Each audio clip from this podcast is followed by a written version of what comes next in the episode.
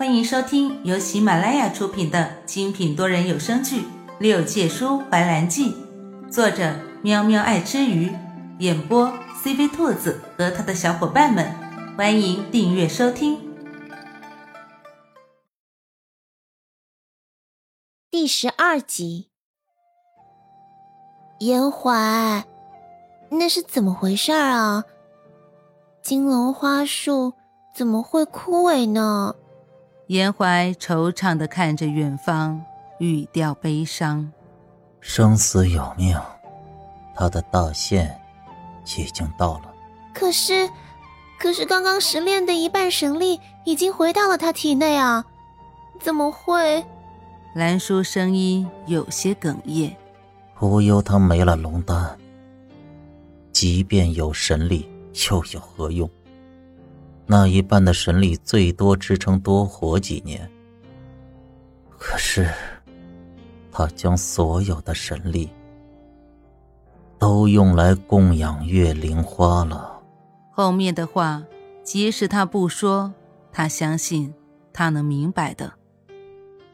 无忧山脚，一蓝一白两道人影并肩而站，相视而望。烟花。若是你遇上了让你一见钟情的女子，你也会像无忧神君一样默默等候吗？不，我向来没有耐心，默默等候的事情我做不来。我只会跟在他身边，天涯海角永不离弃。兰叔眨了眨眼睛，嗯，比如你我现在的样子。严怀一愣。很快反应过来，骨节分明的手指轻轻地敲了他的后脑勺。想什么呢？居然敢给我下套！蓝叔捂着后脑勺嘀咕道：“你开个玩笑嘛，何必当真？”严怀看也不看他，率先离开了。这个傻丫头，那就当真了，怎么办？说起苍穹之境，严怀突然想起。他是该去看看了，或许在那里可以寻找出什么线索。胡聂消失了这么久，会去哪儿？是以，为了不让兰叔胡乱的蹦跶，严怀主动提出带他前往苍穹之境。能让严怀松口带他一起去玩，简直是天上下红雨了，乐得兰叔一路上都很兴奋。是以，一确定，两人就即刻出发了。可是由于苍穹之境实在太远，天色也晚了，要去苍穹之境也不急于这一时。于是严怀带着他前往不远处的普陀山住了一晚。长林神君在看见严怀身后的兰叔时，表情是惊讶的，和当初童林看见兰叔时的表情一模一样，心底也是同样的不可思议。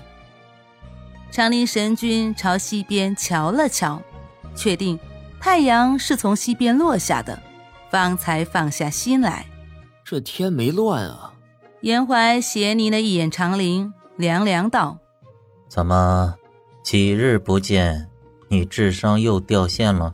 哪有，就是头一次看你带女子在身边，有些奇怪而已，奇怪而已。”长林笑得一脸荡漾的向兰叔打招呼。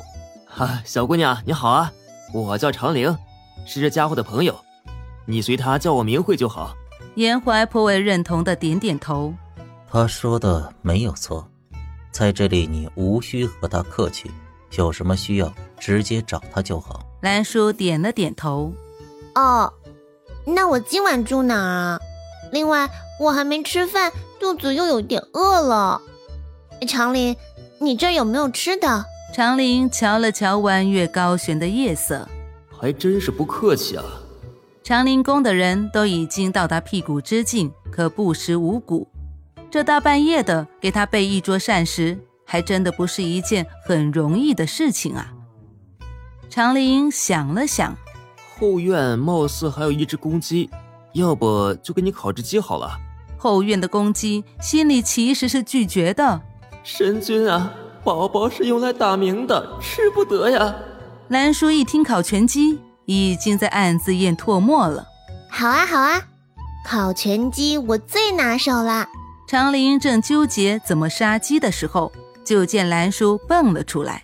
这些事情就交给我了，我能处理的妥妥的。呃，都是一群坏人，难道不知道修道之人忌杀生吗？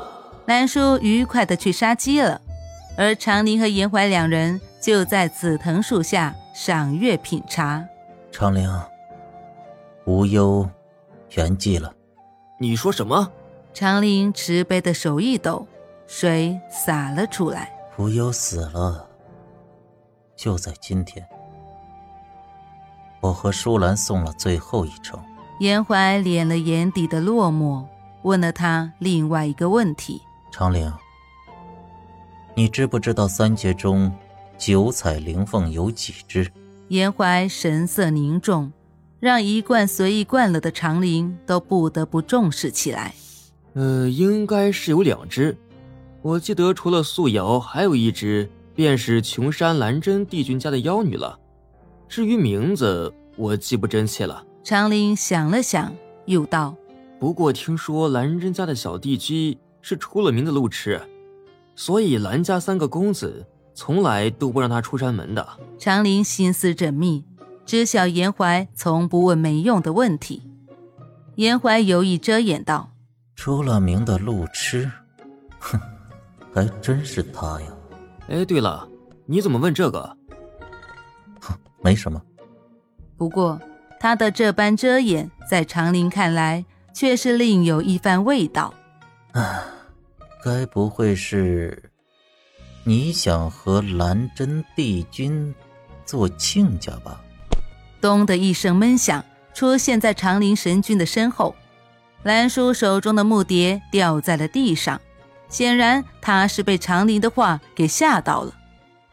兰叔的神色有些紧张，他故作镇定地将木碟拾起来，走到紫藤架旁边的水池旁，将碟子冲洗干净，然后将烤好的公鸡切成小块，落在盘子里。热气腾腾的鸡肉散发着诱人的香气，飘入在座两人的鼻尖。长林闭着眼睛。深深的吸了一口气，赞美道：“嗯，好香啊！没想到你这么漂亮，还那么会做饭。杨怀啊，你可真是捡到宝了。”本集播讲完毕，喜欢的话记得点击订阅哦，关注主播，下集更精彩哦。